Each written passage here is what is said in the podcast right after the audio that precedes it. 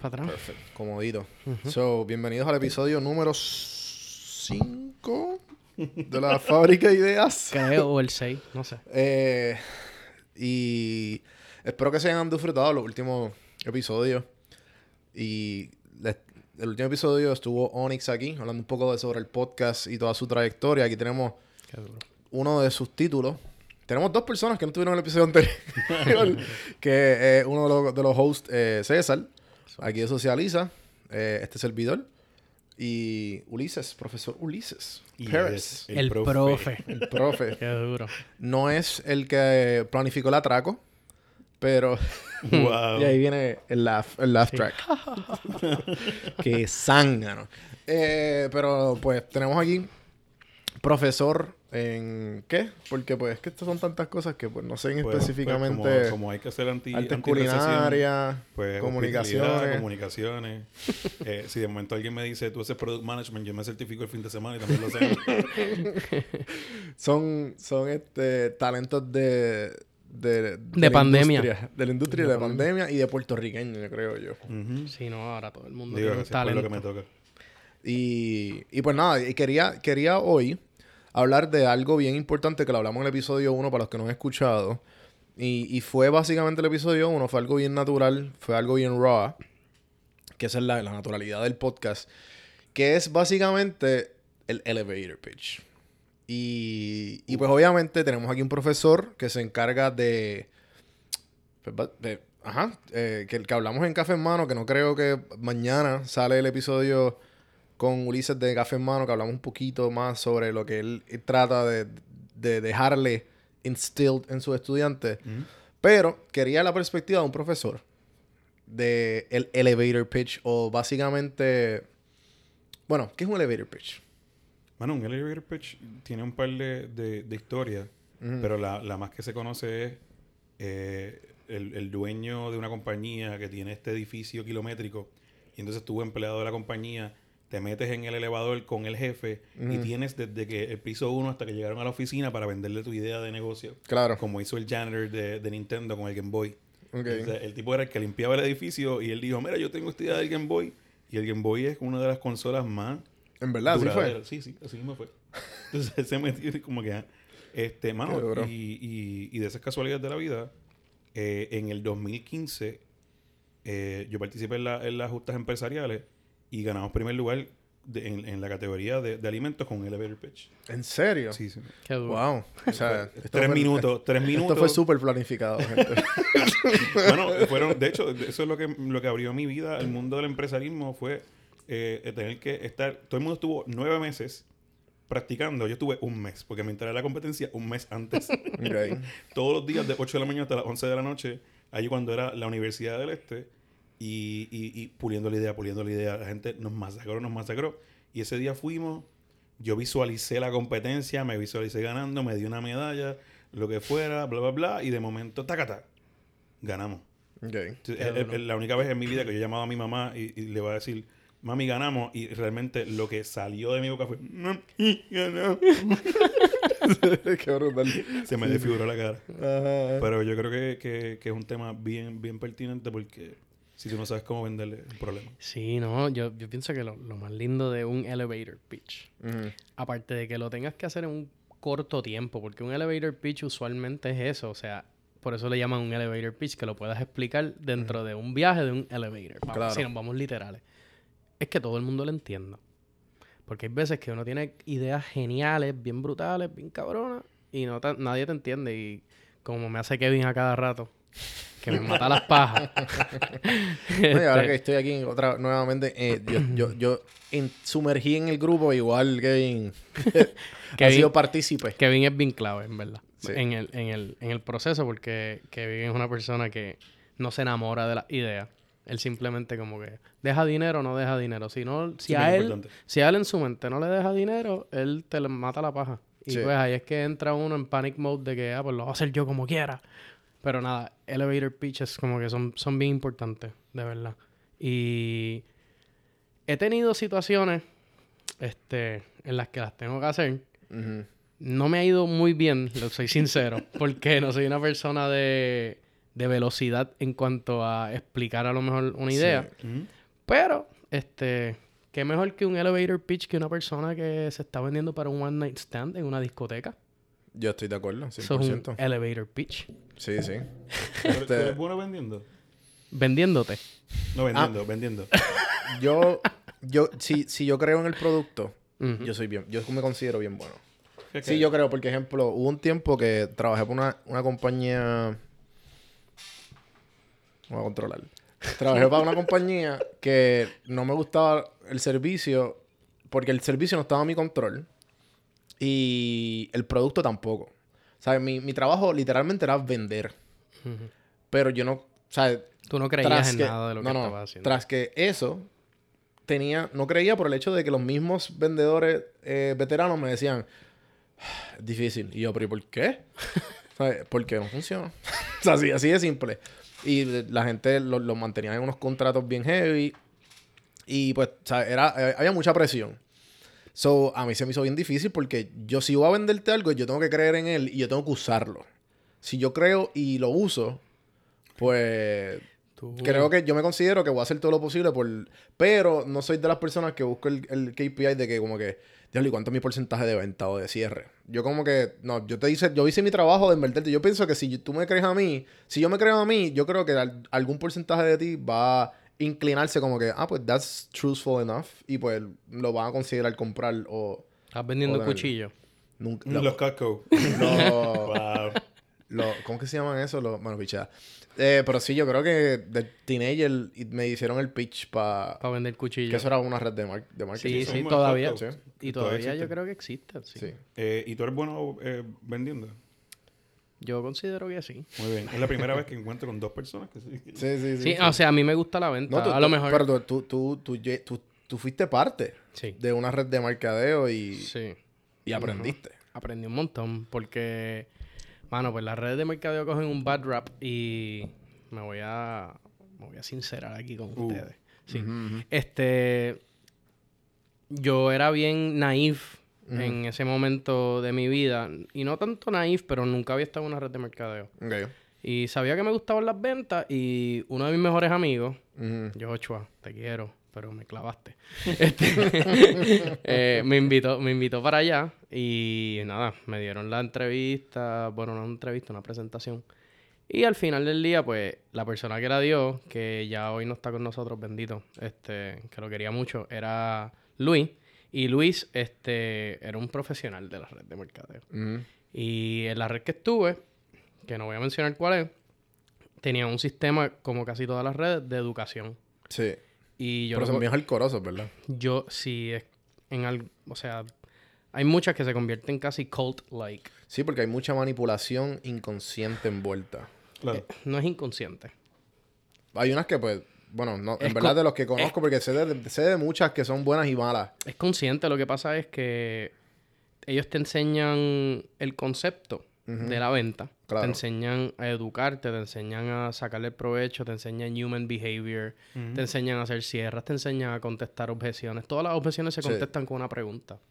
Claro. Y al final del día, eh, ellos te utilizan esa misma información para manipularte para que te sigas quedando, porque la mayoría de las redes requieren de que tú compres mensualmente tú también y consumas Claro. para poder cobrar. So, Ujú. al sí, tú, tú vienes siendo una batería al fin y al cabo. sí, porque tú le mantienes la red activa a otra persona también. Y nada. Este, pero sí aprendí un montón y gracias a Dios, pues, no lastimé a nadie, gracias a Dios, tú sabes. Sí, sí, no, este, no. le destruí O sea, la vida a Cuando nadie. vende cuchillo, eh, no lastimar a la gente es importante.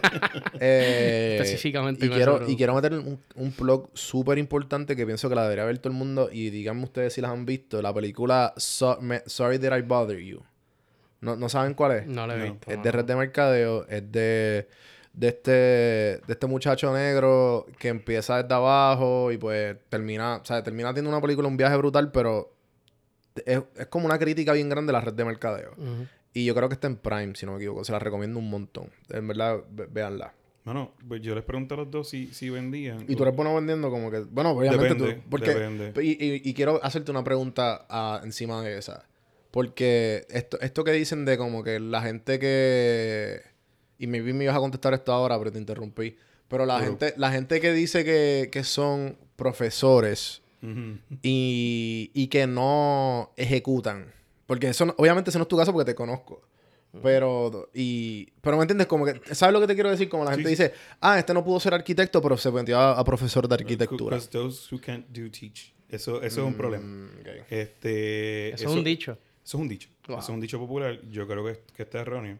Lo que pasa es que hay gente que son buenos cogiendo información, eh, procesándola Y explicándolo. y explicándola. Entonces a los demás dicen, wow, es que tú me lo explicas tan bien que, que, que yo, o sea, hay- hay- eh, mi socia es bien buena haciendo eso. Y de hecho, ella, ella da un curso de Canva en Arrebichuela. Qué duro. tú sabes. Qué cool. Este, y, pero les pregunté porque cada vez que yo le digo a los estudiantes, tú eres bueno en venta, el, el casi el, el 100% me dicen que no. Ujú. Ujú. Y entonces yo le digo, ¿por qué? Y miedo. entonces empiezan a explicarme por qué. Yo le dije, tú me acabas de vender el por qué tú no eres bueno vendiendo. Sí, sí, Así sí. que como que, so, no es que no eres bueno en venta, es que you're not used to it. Yeah. Este, vender es un skill. No, no estoy diciendo que hay gente que no sean naturalmente Sí, hay gente que tiene talento Sí, sí, innato, sí, mano, sí. o sea, Este, pero, pero todo el mundo puede vender. Mira, Sí, sí, sí. yo Y nos estamos vendiendo constantemente. eso lo aprendí, eso lo aprendí durante ese tiempo que me estaba educando con la red de mercadeo, pero desde pequeño mi primer trabajo fue en venta. Yo trabajé, le voy a dar el plug que se chave. Sí, dáselo. Este, si no, si no fuera por ello, no estuvieras aquí. Trabajé en MCS, eh, vendiendo planes médicos. Después trabajé este, en otro plan médico que ya no está, se llama Preferred Health. Ujú. Este, mi papá trabajaba allí. Y luego de eso, trabajé como vendedor en Smoker Suite, que era un smoke shop en el Hotel San Juan, Ah, que ahí trabajaste con este chamaco de Airpods, ¿verdad? Con, con Yemil. Con Yemil. Saludos, Shout out. Yemil. Uno de los mejores burgers de... Muy duro, muy duro. Sí, sí. El más duro, en verdad. Este, pues trabajé con él y, y después de ahí, pues también cogí un trabajo en la telefónica y vendía D-Max por teléfono. Ah, no, papi, tú eres vendedor.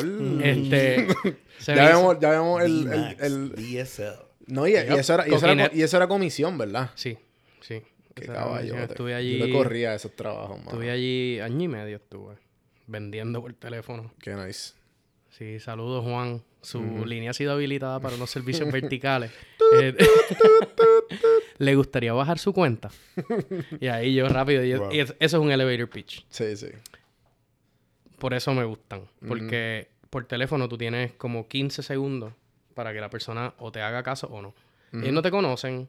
Ellos no saben para qué tú los llamaste. Ellos no saben ni por qué tú tienes su número de teléfono. O sea, tú tienes que hacer un montón de cosas dentro de 15 segundos. Presentarte, decir la razón de tu llamada y tener un gancho para que te escuchen. Nosotros en Hyundai. Ah, whatever. Eh, que lo escuchen.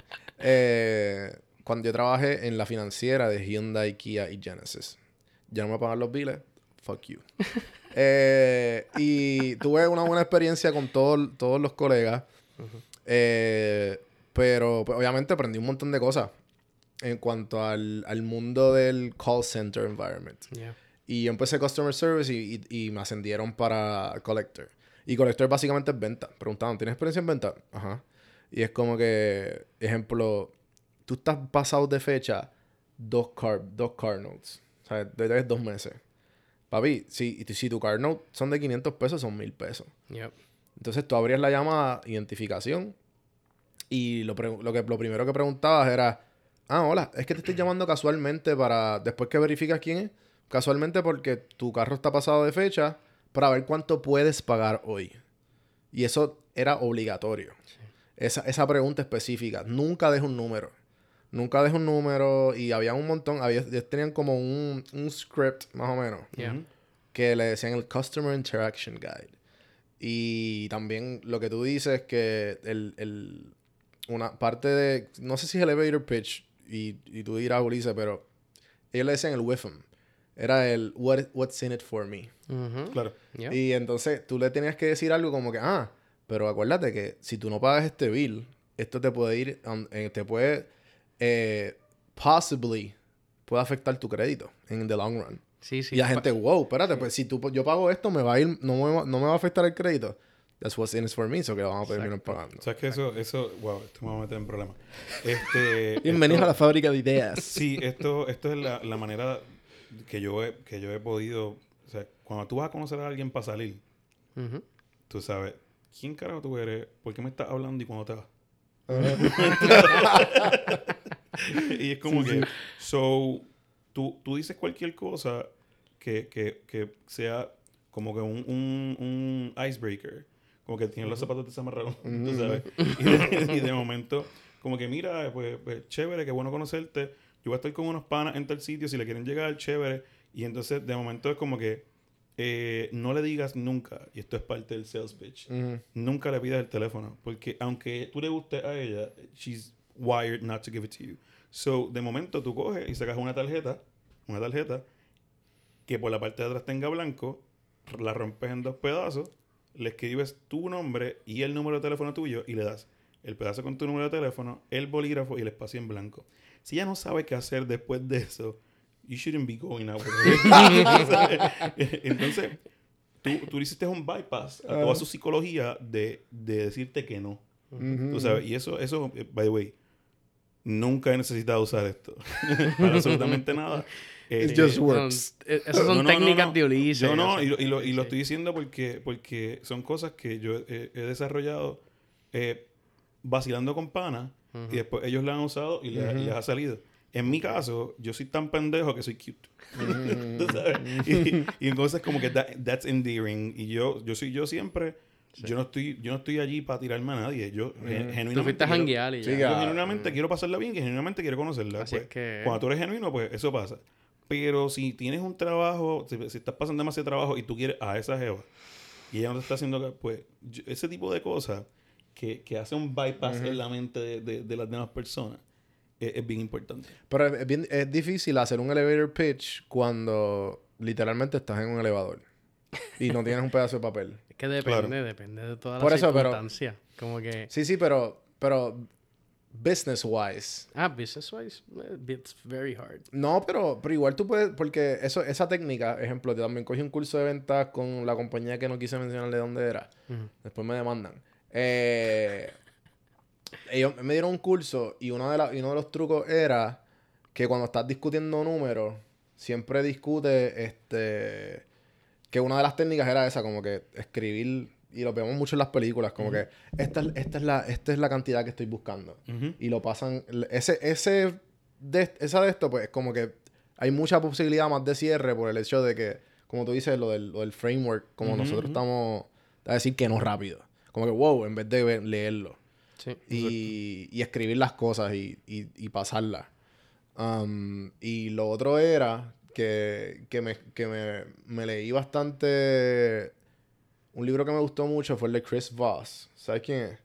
El del FBI Investigator por yo no sé cuántos años y ahora es como que es un Master Negotiator. Y tiene un Masterclass. Sí, sí, exacto. Uno de los truquitos es hablar siempre en, en, precis en cosas extremadamente precisas. Si tú le dices, cuando estás negociando, tú dices, mano, pues yo puedo exacta y te y hace un long pause y sigues así hasta que dice, pues yo puedo 390 con 53 centavos. ¿Tú crees que...? Y ahí él lo va a Eso es decir un como número que... que él nunca ha registrado en su mente. Exacto. Y le llamaste la atención. Y te lo va a creer. Puede que sea cierto, puede que sea un bullshit number que el tipo se inventó. Full. Pero nadie va a decir, coño, ¿y esos 53 chavos de dónde vinieron? Claro. This guy must know his Sí, stuff. sí, como claro. Está sub- extremadamente calculado. sí. Hay Eso un- se hay hace un- en, los- en los concesionarios de vehículos. Hay un Ujú. libro que se Sí. llama How to Win Friends and Influence People. Ya. Que, que de momento I te love that dice, te dice, voy a escribirle una carta a una persona, a nadie le importa quién carajo tú eres. Nadie importa. Todo el mundo tiene su inner story. So, lo primero que tú vas a decir es como que, hola eh, Juan, eh, qué bueno, qué bueno saber de ti, que te estás escribiendo para felicitarte por tu podcast nuevo. Me encanta lo que estás haciendo, que yo creo que es bien necesario para lo que está pasando en Puerto Rico ahora. Y, y- y creo que, que- que si llegas a este nivel, eh, se beneficiaría Puerto Rico más, más todavía y tú tendrías más valor.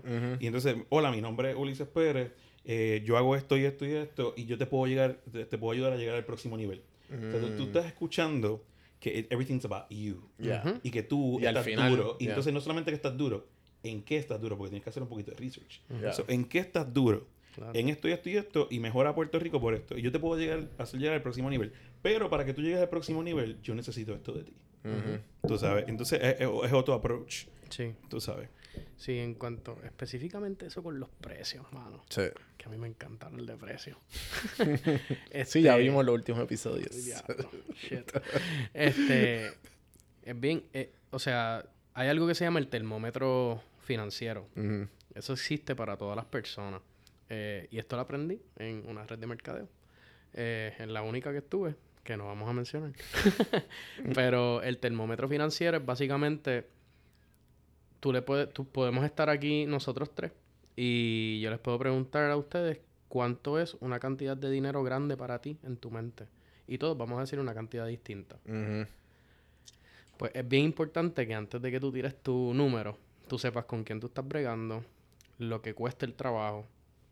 Y, y aparte, obviamente uno le da el, el precio o el valor a lo de uno, pero tú tienes que saber cuánto esa persona también genera, porque eso te va a ayudar a saber su termómetro financiero. Te va a dejar saber si esa persona verdaderamente este, está en el range de lo que tú necesitas cobrar o lo que puedes cobrar o lo que básicamente vales, porque al final del día es valor lo que estás vendiendo. O si estás como que way out of budget, como que... Y yo usualmente, mala mía, este, yo usualmente lo que hago es que si la persona ya tiene un negocio que yo sé que se ha anunciado antes, yo pregunto. Yo soy una persona bastante relax con eso y yo les digo, tú has invertido tanto, ¿verdad que sí? Me hago el loco. Y la- si la persona me dice, usualmente se ríen. Yo sé que sí, ya. Te, te jodiste. Porque. ¿Eh? ¿Eh? Mm. Entonces te hacen así, ¿eh? Sí, sí. Pues ya estoy en el ballpark, ¿entiendes? Sí, sí. Ya, So- ya sabes con qué estás bregando. Tú haces un tanteo. Pues lo mismo, como que con eso de los elevator pitches, eh, no, tan, no tan literal en los números, pero tú tienes que también, como tú dijiste, Ulises, hacer un research de quién y a quién tú le vas a hablar. Sí, Este es como el episodio eh, punto 5 de ustedes, aquel que, que, que, que estaba el, el, el, el señor que pagaba 10 mil pesos en el periódico y le cobraron mil. Eh, Sí, exactamente. ¿Por qué? Porque no, se- no teníamos el termómetro financiero, no hicimos el research y estábamos inventando, en verdad. sí, sí. Fue un rookie mistake. Exacto. Sí, no, claro, pero, pero igual, pero igual con, con, con lo que el, el rookie, con ese rookie mi- mistake igual le, le pudieron ayudar. Le sacamos un provecho como quiera y lo Sí, sí. ayudamos. Y qué bueno que lo hizo. Y qué bueno que nosotros lo Pero hicimos igual, por claro, eso. pero a la misma vez hay que tener, hay que tener la mentalidad de que no solo, no solo, ok, sí, cometieron un huevo de que lo pudieran haber cobrado más, pero a la misma vez le cobraron menos, no importa la cantidad que fue, y, al, y a él le fue mejor. Nosotros pagamos el learning curve. Ya. Y ustedes, pues obviamente ya saben para la próxima y ya, y todo el mundo, everyone's happy. Y hay clientes que le hemos cobrado eso también. Que no vayan a todo el mundo a pensar ahora, ah, diablo, pues esta gente son unos careros. No, es que todo depende del trabajo. ¿Me entiendes? Pero eh, hay Sí, sí. clientes que le hemos cobrado eso y menos también, ¿me entiendes? Sí, sí. Que, porque es que el trabajo amerita una cantidad menor. Pero sí, o sea, pensando acá de nuevo y volviendo a retomar eso, pues definitivamente esa experiencia nos ayudó a poder cobrar más también luego. Yo quiero eh, cerrar el podcast, porque ya llevamos 30 minutos, con Ulises tratando de explicarnos cómo crear, ya que sabemos que estamos hablando con un winner, wow. de elevator pitches. Um, si no hay... o sea, ¿cómo, ¿Cómo tú creas un elevator pitch lo más simple posible o como que... Bueno, eh, la manera tiene- más fácil? Todo el mundo tiene como que su, su fórmula. A mí me gusta eh, usar 10 slides en PowerPoint y construir un, un esqueleto. El primer PowerPoint se llama La situación, eh, que básicamente es lo que yo tengo que resolver. El- lo- o- o es la situación a la pregunta. El próximo slide es la solución a la respuesta. Y entonces después eh, voy, a, voy a explicar las tendencias. Generalmente busco tres, tres tendencias globales que justifiquen el por qué yo estoy tratando de venderte eso.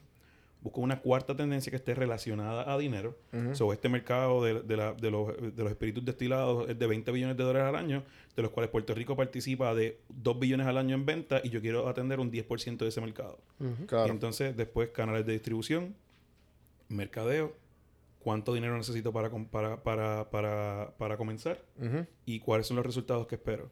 Y terminamos y le damos las gracias. Sabes, es, sweet, short to the point. Yep. Pero it requires, requiere mucho research. Ya. No te lo puedes inventar. Lo que pasa es que cuando tú lo construyes de esa forma, antes de escribir, por ejemplo, un plan de, negro, de negocio, lo que sea, eh, si tú construyes un elevator pitch, te ayuda tanto más a entender tu producto. Sí. Tú sabes, eh, no, no es solamente una herramienta de venta, es una, una herramienta de entendimiento. Claro. Y así, yo, yo por lo menos lo hago de Propia, esa propia. forma. Exacto. Exacto, claro. Sí, sí. Yo lo hago de esa forma. Um, y yo creo que hasta ahí, ¿verdad? ¿Tú quieres queremos añadir algo? No, mano, no. Este, que... Gracias, Ulises, por estar. Sí, ¿verdad? Gracias por invitarme. Sí, no, este fue, este fue, es que le, le- le metimos, nos envolvimos en, pero, pero igual, gracias gente por, por escuchar. Acuérdense de suscribirse, eh, buscarnos en YouTube. Y Ulises, si quieres tirar un shout de dónde te pueden conseguir. el- No, no, me el- pueden conseguir a través de Instagram eh, en ps underscore Ulises y entonces próximamente en psulises.com. Ulises se escribe U-L-I-S-E-S. psulises.com. Y si, si quieren un poquito el long format, que hay mucha gente que lo ha pedido, um, creo, creo que nos hemos in- inclinado un poquito más a los 30 minutos aquí. Y el long format, café en mano. Porque, porque estamos tratando de, de que los invitados que estén en café en mano igual pasen por la fábrica idea. Yes. Y nada, gente, gracias y hasta la próxima. Nos vemos, Sí. Corillo. Nos vemos.